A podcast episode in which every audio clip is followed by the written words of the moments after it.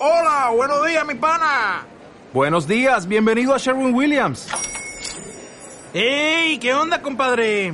¿Qué onda? Ya tengo lista la pintura que ordenaste en el ProPlus app. Con más de 6.000 representantes en nuestras tiendas listos para atenderte en tu idioma y beneficios para contratistas que encontrarás en aliadopro.com. En Sherwin Williams somos el aliado del PRO.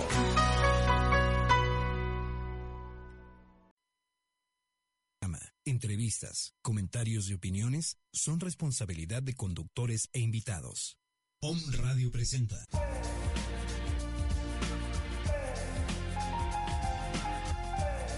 Reconocimiento del alma. Un encuentro para hacer conciencia de los hechos difíciles ocurridos en la familia y liberarnos de las repeticiones inconscientes. En este espacio te acompaña Alma Alicia Sánchez consteladora familiar.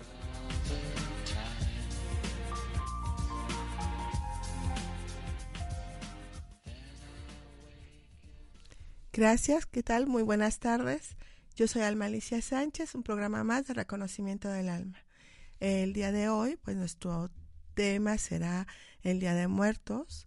Aquí en México lo celebramos, es una, una fecha muy importante para muchos mexicanos y pues no podemos dejar pasar estas fechas sin hablar de ello, ¿verdad? Y bueno, antes de comenzar con el tema, yo les quiero hacer la invitación a un curso taller que es desarrollo de habilidades y técnicas de terapia con juego. Eh, esto es con un enfoque gestal. Lo imparte Centro Especializado de Formación, Capacitación y Asistencia Psicológica AC. Esto es CEFAPSIC. Em, pues mayores informes ustedes pueden obtenerlos en Avenida Juárez, número 1510, Interior 4, Colonia La Paz, aquí en Puebla, muy cerca del Paseo Bravo. Y en el teléfono eh, celular 22 25 56 87 83 y al número local 01 222 621 17 71. Bueno, es una invitación a todos nuestros compañeros que se dedican a la ayuda, al acompañamiento, para que se vayan cada vez más alimentando y nutriendo y puedan ofrecer mayores cosas a sus a, su clientela, a sus pacientes, a todas estas personas que, que los apoyan y que quieren este vaya, que, que los apoyan en un sentido para continuar en este servicio y que al mismo tiempo como ayudadores o capacitadores o facilitadores, terapeutas, bueno, pues nosotros apoyamos a ellos, acompañamos a, a ellos para que sea un despertar, una mirada diferente. Yo creo que cualquier corriente terapéutica nos sirve para, para avanzar en este mundo, ¿verdad? Y bueno, pues esta es una invitación, hay una invitación más eh, yo, eh, directora de Cereda, Centro de Reconocimiento del Alma, les estoy haciendo la invitación para que ahora, en día miércoles, no solamente sean los talleres eh, por la tarde de constelaciones familiares, sino los estamos ampliando para que también sean durante la mañana. Esto es en miércoles a las 10 de la mañana y estamos en Centro Histórico, 6 Oriente número 3, Interior 4 y ahí, bueno, pues ahí podrán encontrar muchas respuestas a, tantas preguntas que a veces tenemos sobre ¿Por qué me está sucediendo esto hoy a mí? ¿Por qué estoy viviendo esta vida? ¿Por qué no la puedo cambiar aunque yo quiero? Es una mirada, es un despertar, eh, como les he mencionado, es un darse cuenta. ¿Quiero cambiar de verdad las cosas desde mi alma o simplemente digo que las quiero cambiar y no es verdad? O sea, ahí podemos reconocer reconocer qué es lo que está pasando en nuestro ser. Entonces, bueno, pues eh, miércoles van a ser de 10 de la mañana a 1 de la tarde y de 4.30 a 7.30 de la tarde. Entonces, es una participación, em, la verdad, a muy buen costo, o sea, es a bajo costo. Em, todos nos ayudamos, el grupo ayuda a quien le toque constelar ese día. A mí me ayudan a tener el grupo. Y, cuando nosotros participamos, nos llevamos grandes regalos de comprensión, de conciencia, de reflexión. Y eso es, esa es la invitación. Ven, ven a dar que te darás cuenta el regalo que a cambio recibes. Eh, a veces en esa necesidad de ayudar al otro, lo que en realidad buscamos es ayudarnos a nosotros mismos. Bien, bueno, pues esto es, este, les repito, en Cereda. Y bueno, más tarde les daré más invitaciones. Ahorita vamos a hablar del Día de Muertos aquí en México, eh, que es un país de grandes culturas y pues que es un territorio muy grande, que por lo tanto hay ligeras variaciones en cuanto a este rito que se hace año con año, dependiendo de la, de la comunidad, este, del estado, sí, incluso hasta de, de los mismos alimentos que se ofrendan. Aunque hay algunos que son muy iguales o se, son repetitivos en cada una de las ofrendas, sí hay una diferencia en algunos lugares. Por ejemplo, no es lo mismo ofrendar alimentos del norte que ofrendar alimentos del sur, ¿no? Y aquí mismo en Puebla hay lugares en donde solamente se ofrenda agua, pan y se ponen unas velas y flores. Y hay otros lugares en donde, bueno, se pone hasta el chivo completo en una ofrenda. ¿Qué pasa, no? ¿Por qué? ¿Para qué hacemos todo esto? Constelaciones familiares habla también de los muertos y de cómo tenemos que honrarlos y cómo ellos al final de cuentas a veces están en nosotros y no nos damos no, no queremos reconocer que más que muertos están como viviendo en nosotros. Es un tema un poco difícil, es un tema eh, muy profundo, es un tema que, que nos hace vibrar completamente todo nuestro ser. Eh, acabamos de experimentarlo precisamente en el grupo del día miércoles. Estamos con el tema del amor ciego, ese amor desmedido, desproporcionado, que lo he repetido aquí un sinfín de veces, hacia los muertos. ¿Cómo, cómo estamos amando a nuestros muertos? Hicimos un ejercicio, una meditación en donde muy pocos de los que estábamos ahí presentes pudimos superar esto. Eh, fue, digo yo, como consteladora, de alguna manera permanezco en mi sitio y, y ahí me, me, mantengo. Pero el grupo en sí tuvo grandes movimientos. Eh, a veces ese, ese apego, cómo nos cuesta y cuánto nos duele separarnos y entender que los muertos ya pertenecen a otra dimensión y que el cariño y el amor de nuestros ancestros es muy diferente a esos fantasmitas que a veces andamos cargando. Ese es, es algo muy diferente y bueno, pues más tarde hablaremos acerca de, de, estas lealtades hacia nuestros muertos. ¿Qué, ¿Qué pasa? ¿Por qué quise compartir esto? Si todos los medios seguramente se están hablando de los días de muertos, que, que si ofrendamos, que si hacemos nuestras calaveritas, que si, o sea, y a veces como, como mexicanos se nos olvida los días en que se ofrendan a quienes y solamente lo hacemos porque ya vimos que, que mucha gente está vendiendo productos para la, la, ofrenda, pero en realidad, ¿qué significa cada, cada elemento de esta ofrenda? Entonces encontré, encontré en una página web eh, que es ACJM, eh, es http dos puntos dos diagonales acjm.50 webs.com diagonal fest diagonal muertos 2.html ahí encontré esta información búsquenla si están ustedes interesados en saber más. Aquí nos dice que bueno, que las velas o veladoras nos sirven para guiar el alma del muerto hacia la ofrenda, o sea, lo atraemos por medio de la luz. La flor de cempasúchil, para los que no conozcan o no sepan de qué, a qué me estoy refiriendo, es una flor muy, muy bonita. Es una flor amarillo anaranjado que se da precisamente en, este, en esta temporada y que en muchos lugares, en muchas tierras de aquí de México, muchos eh, campesinos saben exactamente el día que tienen que, sembrarla para que justo en esta temporada estén floreciendo. O sea, tiene un determinado tiempo y, y tienen que ser muy, muy exactos para que en, estos en estos días esté floreciendo esa, esa, esa flor tan, tan bonita y con un aroma muy intenso. Le llevamos acá un aroma de muertos por lo intenso que es, pero es muy hermoso, te llena todos los sentidos ese aroma. Y bueno, también tengo una anécdota por ahí, este, una de mis hermanas, que, que la quiero mucho, ella viaja a otro lugar, este, específicamente en Cuba, y alguien le quiere regalar una flor muy hermosa y le dice, mira, te conseguí la flor más hermosa y le lleva una flor de cempasúchil. Entonces mi hermana, bueno, pues estaba asombradísima, diciendo, es que estas las ocupamos nosotros específicamente para el Día de Muertos. Mientras que ya la consideran algo muy lindo, no sé, digo, eso es algo que sucedió en la familia y que siempre que veo la flor de cempasúchil me acuerdo. Entonces en otros lugares, cuando ustedes la vean, bueno, eh, eh, se darán cuenta que no necesariamente es para estas ofrendas. Eh, otro elemento más que se ocupa para las ofrendas es el incienso copal. Y esto es para purificar el ambiente de malos espíritus, según las creencias de nuestros antiguos, ¿verdad? También se cree que sirve para guiar el alma del muerto, ya que tiene un olor muy penetrante se pone agua. Esta sirve para calmar la sed del muerto después de realizar el viaje del lugar de los muertos, llamado Mictlán, hasta los vivos. O sea, ya traemos el agua para que se calme la sed del muerto. Es parte del viaje.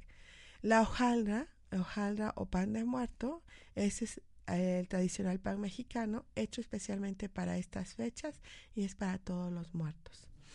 Esta es una hojalda muy bonita en donde se ve, es un pan, donde se ven unos huesitos atravesados como si fuera de calavera con una bolita y ajonjolí. E, esto pareciera una calaverita, o sea, una, una calavera, o sea, la figurita del, de los huesitos del muerto. Y además hay mucho pan que, que es precisamente, lo hacen justo para esta temporada. Entonces ven como unos niños envueltos, se ven unos, este, hace unas cosas alargadas como fénetros.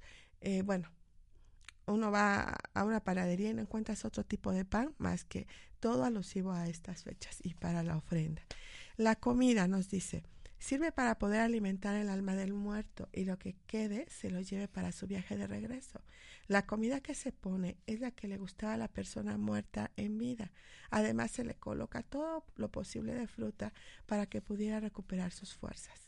Esto es como las guayabas, las em, naranjas, también este, las cañas de azúcar.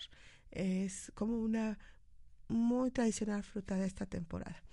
Tequila y pulque y otra, hubo otra bebida. Es si el alma de la persona muerta le gustaba beber, se le pone. Entonces, eh, también si le gustaba fumar, se le ponen cigarros en esta ofrenda y Claro que para el día que les toca a los niños se evita. En muchos lugares se acostumbra a poner la ofrenda, también se ponen los, los, objetos de trabajo, objetos de uso cotidiano que usaba en la vida del muerto. También si algo le quieres obsequiar ese día, se lo puedes dar, no sé, una cobija o unos zapatos o algo que a lo mejor tú te los vas a poner, pero que los quieres ofrendar, lo puedes hacer. Eh, luego los tamales, otra comida mexicana que consiste de masa de maíz cocida y que puede ser con rajas, mole, dulce, y esto es tanto para niños o para adultos. Las calaveritas de dulce se ponen en la ofrenda para los niños muertos y también se les pone dulce de calabaza o dulce de tejocote, así como también la miel dulce de calabaza es muy sabroso, pero obviamente para todos los que lo conocemos, habrá para de esta región en Puebla, eh, es un dulce que se prepara con la calabaza ya madura, ya grande, donde se le, se le pone un poco de piloncillo y se hierve, eh, bueno, Depende, a veces alguien le pone canela o así simplemente y se come como una melcocha. Entonces, bueno, para los que conocemos ese, ese dulce, pues nos gusta mucho. Habrá quienes no les guste tanto, ¿verdad? Porque no están acostumbrados. Y también, bueno, además en esta ofrenda se le pone, se pone un retrato de la persona eh, para que seamos más específicos. Hacia quién está dirigida esta ofrenda. En, en México, en este país, tan hermoso y lleno de costumbres, en algunas escuelas, aunque laico, laica la escuela, entre comillas, porque ustedes bien saben que no dejamos de tener ciertas tendencias, bueno, sí se, sí se llevan a cabo este tipo de, o sea, de, se alimentan las costumbres, este, ancestrales y se hacen normalmente cada año ofrendas y hasta se compiten para ver qué ofrenda es la más bonita. Y casi siempre se ofrendan a personas como a mártires, a, eh, personajes importantes dentro de la revolución, de la independencia o, o gente importante reconocida mexicano, a quien le quiere ofrendar, pues le ofrendamos a ellos en las escuelas. Y esto es para no perder nuestras costumbres y nuestras tradiciones. También se ponen imágenes de algún santo o virgen o alguna cruz. Bueno, esto ya viene como después de la conquista, ¿verdad? Ya viene como alimentado con todo esto. De hecho, esto comenzó antes de la conquista.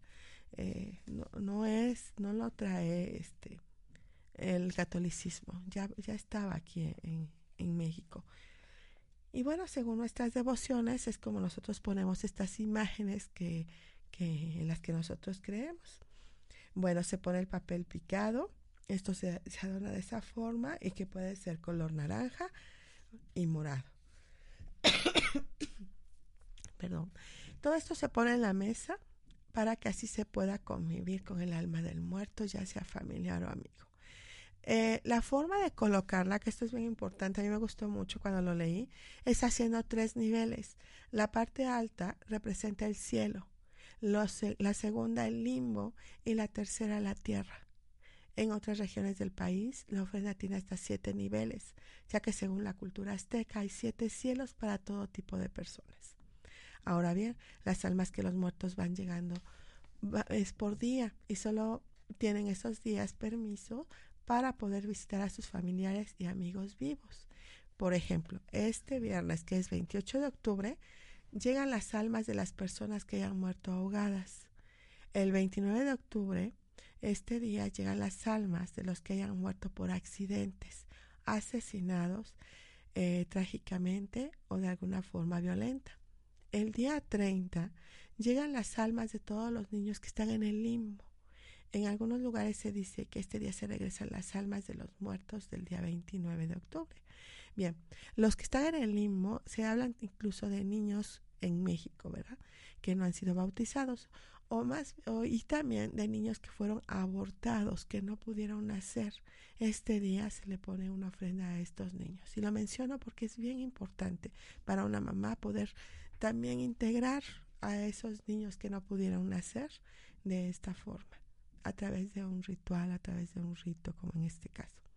Entonces, bueno, el 31 de octubre mmm, llegan las almas de todos los niños muertos. Eh, y el primero de noviembre, las almas de los adultos muertos. Y el día 2 de noviembre, el regreso de todas las almas al lugar de los muertos, que es Mictlán. Bueno, entonces ya tenemos una idea de qué día es ofrendar. Hay quienes diariamente cambian su, su ofrenda. Un día, ¿por qué? Porque somos muchos en todos los sistemas familiares. Entonces, lo que hacen es empezar a hacer cambios. Eh, un día ponen unas hojalas, las quitan, el siguiente día ponen otras y así, y la, igual se va renovando toda la fruta.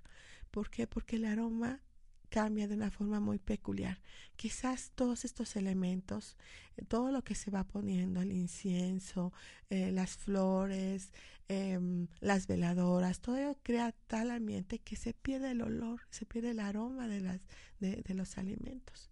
Entonces ahí nosotros en México creemos que ya se, va, ya se, ya se la esencia eh, de estos frutos. Y bueno, ahorita seguiremos más después de este corte, seguiremos con más de de este tema de Día de Muertos.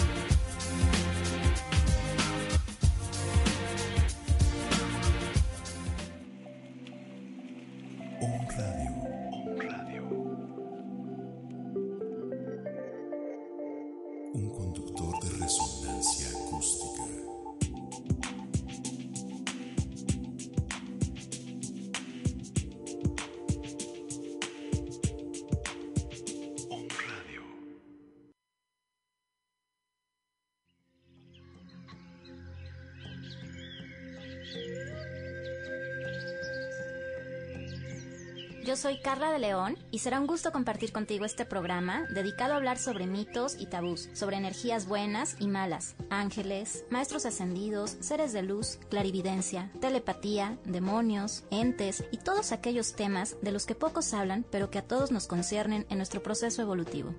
Ángeles, divinidades y los otros, todos los martes de 7 a 8 de la noche.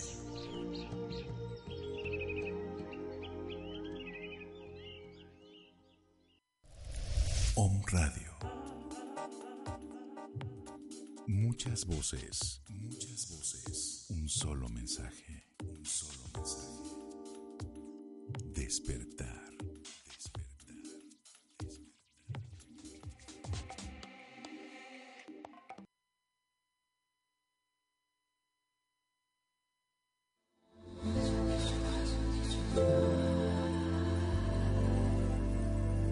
Te invitamos todos los miércoles en punto de las 11 a.m.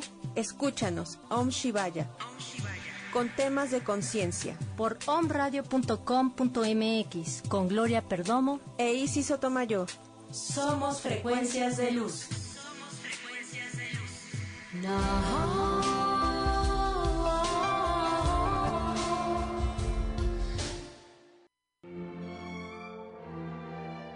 Belleza, integral. Descubre lo que siempre ha estado en ti. Con amor te saludo para recordarte el ser maravilloso que eres. Soy Liz Rivera y te espero en el programa Belleza Integral. Todos los miércoles de 1 a 2 de la tarde, donde hablaremos de la belleza en todas las áreas de tu vida. Yo estoy aquí para ti.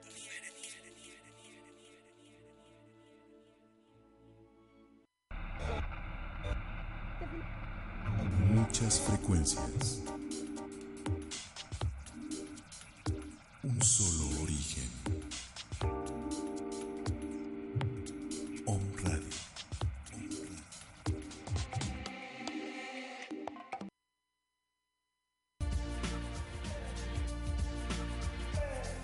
Reconocimiento del alma. Sanando mi sistema familiar. Continuamos.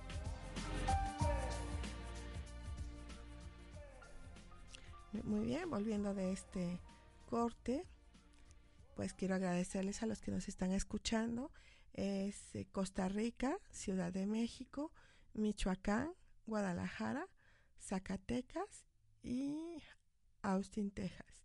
Y bueno, también pues mandarles un cordial saludo a Grupo Ali, que hoy me hizo, eh, me proporcionó eh, eh, estos jueguitos, estos jueguitos, este, tanto los aretes como el collar.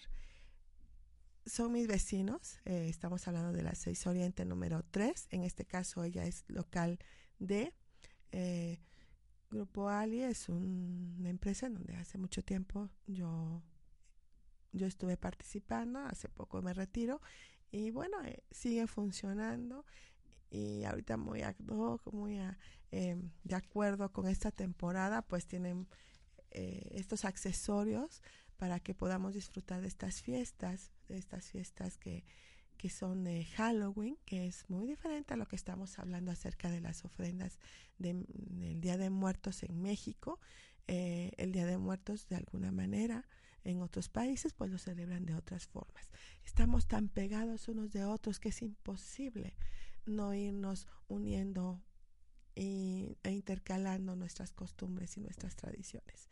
Entonces, México está muy cerca de Estados Unidos. Estados Unidos eh, hacen este tipo de eventos en donde se disfrazan de muertos, en donde este van recorriendo las calles y pidiendo dulcecitos y cosas así, ¿no? Digo, desconozco eh, la cultura, no, no sé cómo se origina.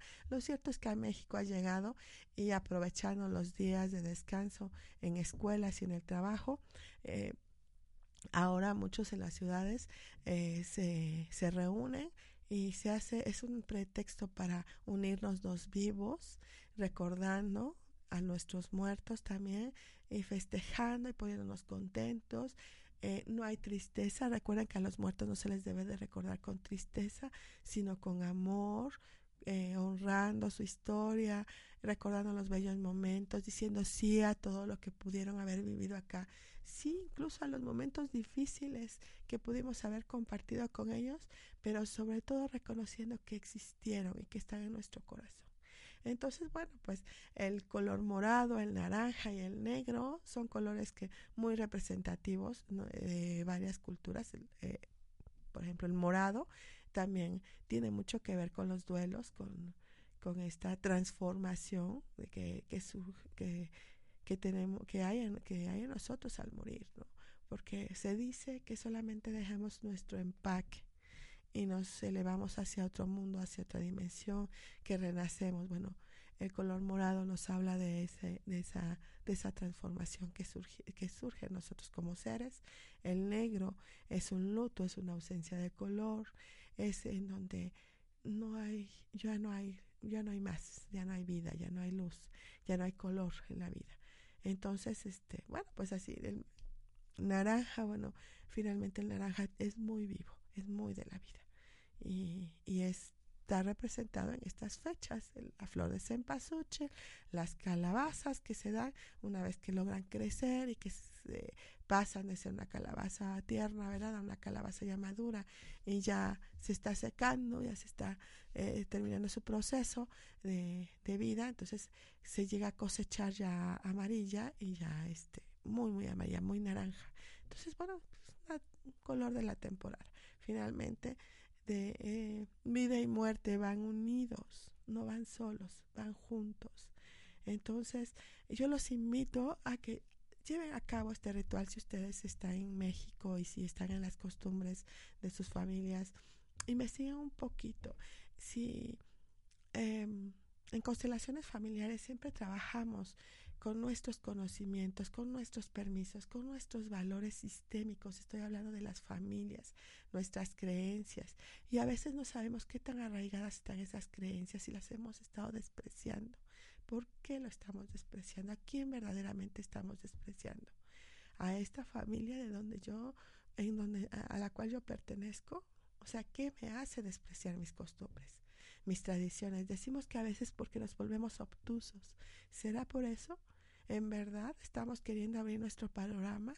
Yo, yo lo veo así. Queremos ampliar nuestras miradas hacia algo diferente y entonces podemos crecer, pero siempre y cuando sea con humildad hacia nuestros orígenes que todos tenemos. Si no lo hacemos así, entonces nos podemos perder. Queremos festejar un Halloween. ¿Cómo? si estoy rechazando mis propias tradiciones? ¿Por qué unir? ¿Por qué no mejor unir en lugar de separar o de rechazar? ¿Por qué no integrar? ¿No? Pero siempre identificando cuáles son los orígenes de cada situación que estamos viviendo o de cada nueva forma de vida que estamos adoptando. O sea, ¿qué, pasa si a, lo, si, a lo, si a lo pasado, si a lo presente, si a lo futuro podemos, podemos empezar a hacer un cambio muy importante para nosotros. Entonces, bueno, si estás dispuesto a ahorrar en el caso de que tengas en tu familia hombres o mujeres que murieron de forma trágica y de las cuales a lo mejor no se acuerdan o a lo mejor se acuerdan demasiado y ponen una foto muy, muy grande en la ofrenda y de los demás se olvidan. O sea que es más importante la forma en que se mueren o la importancia de la pertenencia de, de, todo nuestro, a todo nuestro sistema familiar. ¿Qué es importante en nuestra familia? Observen esas ofrendas que se levantan en nuestras casas, quienes las preparan, quienes las hacen y a quienes omiten y a quienes se engrandecen y qué es lo que está bien para nosotros o para la, la mayoría de los que están en la familia. Te da muchísima información mucha, mucha información y vas a empezar a comprender todas, todos aquellos dolores que a veces alguien tiene en la familia, aquellas tristezas.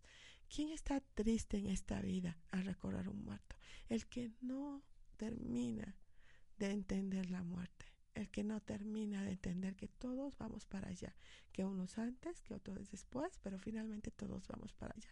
Quien no aprovecha la vida se pone triste quien no le saca jugo a la vida se pone triste. Quien no está de acuerdo con la vida también se pone triste.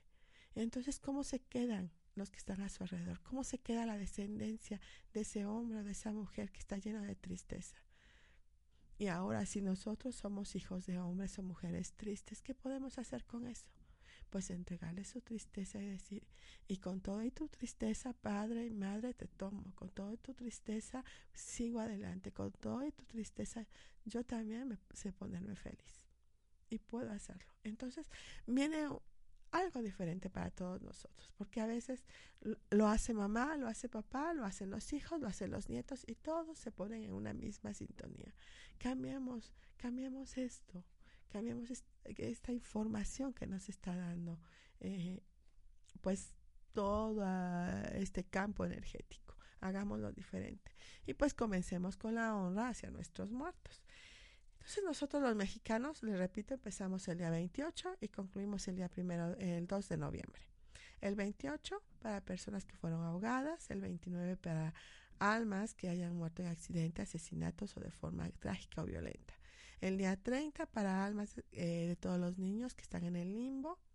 Em, el 31 para los niños muertos, para todos aquellos, no precisamente los que están en el limbo. El día primero de noviembre llegan todas las almas de todos los adultos muertos. Y el 2 de noviembre, recuerden, es nuestra despedida. Se van los muertos de este lugar. Y recuerden que también esa esencia de muertos, no estamos hablando de seres, estamos hablando de los muertos en nosotros. Bueno, es como yo lo veo es ese yo que anda presente en, en, todos nosotros. Es ese yo que está en, la familia. Es toda esa energía que está con esas creencias y esas situaciones que, que se van manifestando. No son los seres que vuelven. Ellos ya trascendieron, ya se fueron hacia otro lado, ya llegaron a su destino. Estamos hablando de esta esencia de muerte que nosotros tenemos aquí y ahora. Así vivimos la vida y la muerte. Así la reconocemos así la lloramos y también así la volvemos fiesta. ¿no? Entonces, bueno, pues si quieren ir contentos y, felices hacia ese encuentro con los vivos, eh, honrando a los muertos, pues ya saben, pueden ir a Grupo Alice, 6 Oriente número 3, y ahí podrán llevarse, bueno, muchos accesorios que dan de acuerdo a la temporada. Ahora, les quiero decir algo más.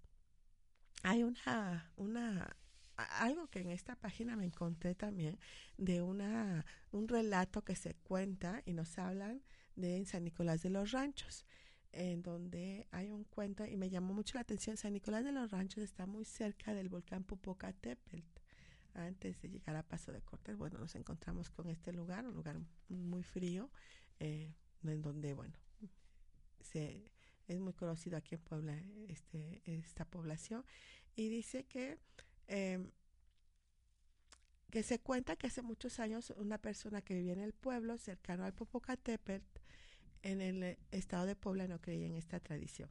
Sus vecinos, amigos y familiares le decían que, que pusiera una ofrenda para su esposa que se le había muerto hacía un año. Él no la puso e incluso se burlaba de esta tradición y dijo, ¿qué voy a estar poniendo ofrendas? Yo no voy a poner nada. E incluso yo si pongo algo, será solo un vaso de agua y ramas de ocote. El ocote es eh, una parte del tronco de pino que tiene resina y arde con mucha facilidad. Y pues así fue, así puso su ofrenda. Y en la noche del 2 de noviembre, él regresaba muy de noche de trabajar en el campo él caminaba por las calles obscuras de Puebla hacia su casa y cuando al llegar a una esquina vio a lo lejos mucha gente que iba en procesión. Todos iban muy contentos, desde adultos hasta niños. Todos llevaban comidas en sus manos, flores y bebidas. Él se acercó más para poder ver qué ocurría. Él veía muy asombrado a toda aquella gente cuando de repente vio a una persona que le era conocida. Era su esposa y vio que iba muy triste y solo llevaba en sus manos ramas de ocote. Aquella persona se puso muy triste y regresó llorando a su casa, arrepentido de no haber puesto algo de valor en su ofrenda. Y se dice que desde entonces, cada año, esa persona pone ofrendas de lo más hermosas. Cuando yo lo leí, en automático llegó la historia que mi abuelo me contaba desde, yo, desde cuando yo era muy pequeña.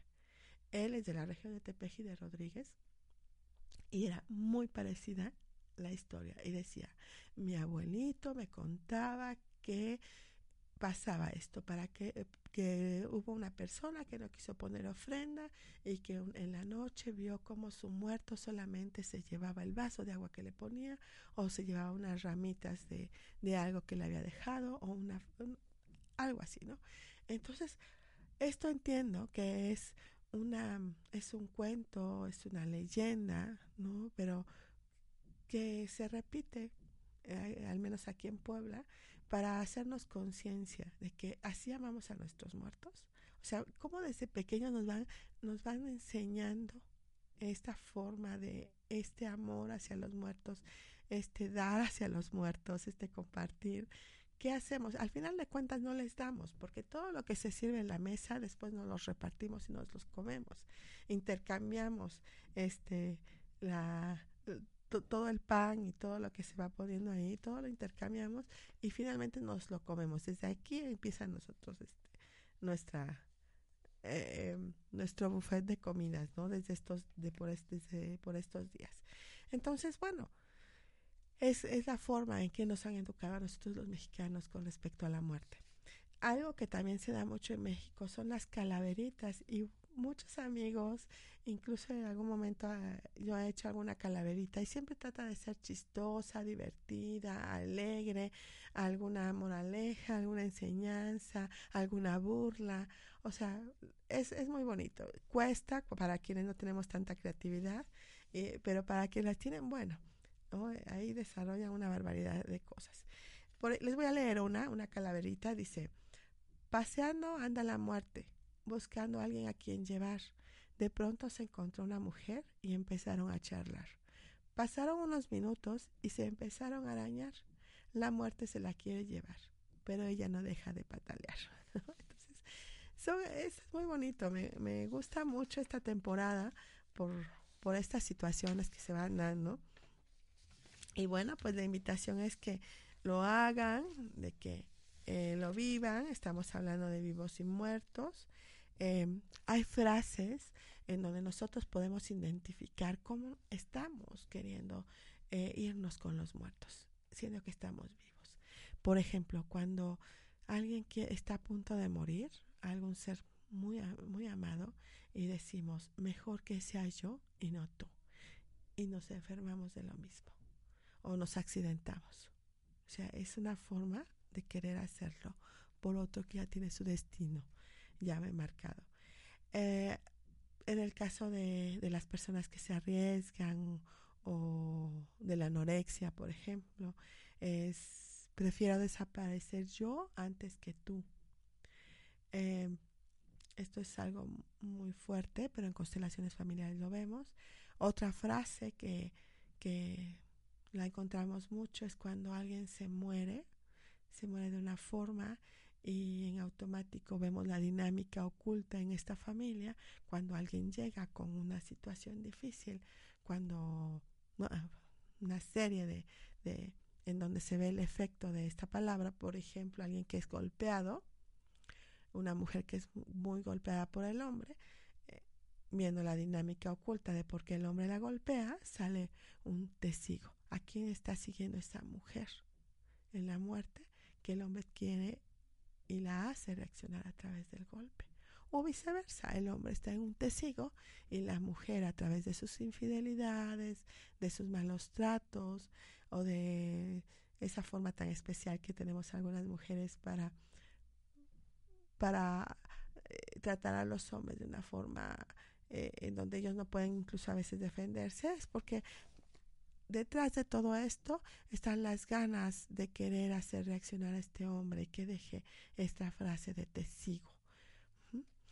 Alguien que pierde la prosperidad, alguien que pierde la abundancia, quizás tras de tras de esto nos esté diciendo, mejor que sea yo que tú. Antes de que tú pierdas la vida, yo pierdo mi dinero. Yo pago por tu vida. ¿No? Entonces, ¿cuántas veces hemos visto mujeres, o sea, hombres o personas que han sido asaltados, robados o se han endeudado y tras de ello eh, están, eh, lo que es, en realidad están haciendo es que están pagando para que algún familiar no muera. Y finalmente muere. Digo, esta, esta situación no lo va a cambiar ¿Por qué? Porque todos tenemos un destino. Pero es, esta dinámica está detrás de, de estas situaciones que, que, a veces nos, nos encontramos, ¿no? Eh, nos dice Bergelinger que muchos vivos quieren ir con los muertos y que cuando los vivos respetan a los muertos, estos vienen a ellos y se muestran afables. Vienen y a alguna distancia están presentes con afabilidad. Algunos piensan que los muertos son desdichados, pero también podríamos decir han llegado y están en paz. Solo los vivos aún sufren. Los muertos están en paz. Una imagen muy difundida es que los muertos han desaparecido, están enterrados y por tanto han desaparecido. Después aún se les pone una lápida para que no vuelvan a salir. Este es el significado original de la lápida, ya que anteriormente se colocaba echada, pero que los muertos han desaparecido es una imagen muy extraña. Los muertos están en lo oculto, pero su influencia alcanza hasta lo no oculto. Cuando se les permite actuar, la vida es sostenida por ellos. Pero quien desciende al oculto antes de tiempo, peca contra este movimiento. Asimismo, quien pertenece a la vida más allá de su tiempo, quien se agarra a la vida más allá de su tiempo, falta contra la corriente que sale a la luz y vuelve a descender al oculto. Ambas actitudes se ponen a la corriente. El abandonar la vida demasiado rápido, antes de tiempo, sería como un desprecio de aquello que está a la luz. Y también el sujetar la vida aunque el tiempo haya terminado. Una vez terminado el tiempo, corresponde soltarse y descender. Y pues como terapeutas nos servimos de la ayuda de los muertos para mantener con vida a los vivos, mientras correspondan y hasta donde tengan el derecho de hacerlo. Pero cuando se muestra que el tiempo se ha consumido, no sujetamos a nadie. Espero con atención, pero sin intervenir. No me opongo a los destinos ni a la corriente como si pudiera o debiera evitar el deceso, sino que estoy en armonía con ellos en estos procesos tan profundos, tratándose de vida o muerte, podemos ver cómo a veces se vislumbra una solución y que el paciente la acepta durante un tiempo, pero después vuelve a descender. También aquí sentimos, porque no sabemos si la suerte que el individuo elige o a la que se rinde en el fondo no será lo más apropiado para él, sino tendrá una grandeza oculta que los ajenos no llegamos a captar. Esta actitud tiene algo tranquilizante, algo profundo nos permite movernos tanto en el ámbito como en el otro, tanto en un ámbito como en el otro, estando unidos, también en la vida con el fundamento último. Esto es muy importante para todos nosotros como terapeutas, siempre, siempre respetar nuestros propios destinos. A nadie vamos a salvar que no tenga que ser salvado y de ninguna manera vamos a ser nosotros. Nosotros como consteladores eh, familiares tomamos y miramos a esos muertos para poder ayudar al vivo. Ellos son ayudados por sus muertos, ellos son ayudados por sus ancestros y entonces sí se quedan en esta vida. Es la forma en que nosotros como consteladores trabajamos y bueno, pues la invitación es a que ustedes pues hagan eh, aprovechen esta temporada para honrar a estos muertos. Les quiero, pues también, antes de, de, terminar, eh, por último, eh, vamos a estar en Acatzingo, Puebla, parece ser que el día 29, comuníquense conmigo para más información. Eh, el día 30 en Puebla, el taller de constelaciones familiares, 10 de la mañana, 7 de la noche concluimos. Esto es aquí en Puebla, Cereda, 6 Oriente número 3, Interior 4.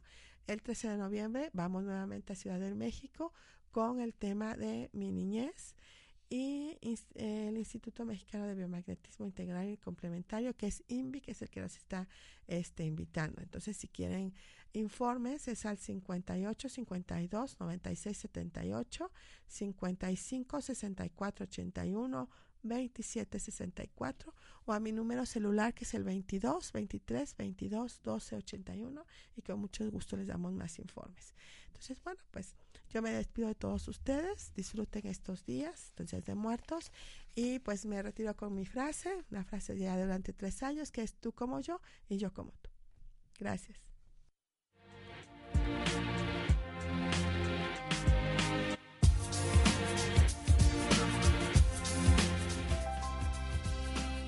Cada situación que se presenta en la familia es una oportunidad de avanzar en la vida. Gracias por escucharnos.